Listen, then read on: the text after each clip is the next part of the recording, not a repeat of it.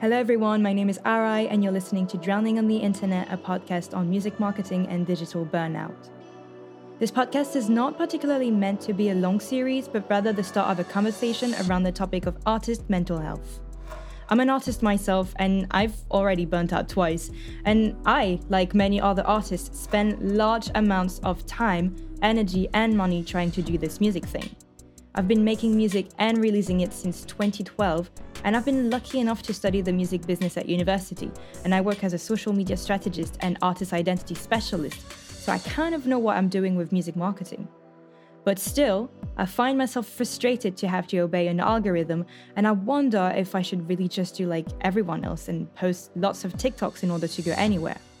This podcast comes in after the release of my song Poisson, in which I question the limit between artist and content creator, and in which I very much express my frustration to see my songs drown on the internet.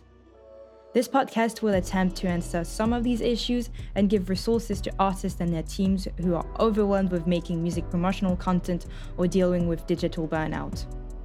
At the time of recording, I have only planned two episodes for this, one in English and one in French, because I'm French, and each episode features two amazing guests who are active music industry professionals working directly with artists and social media.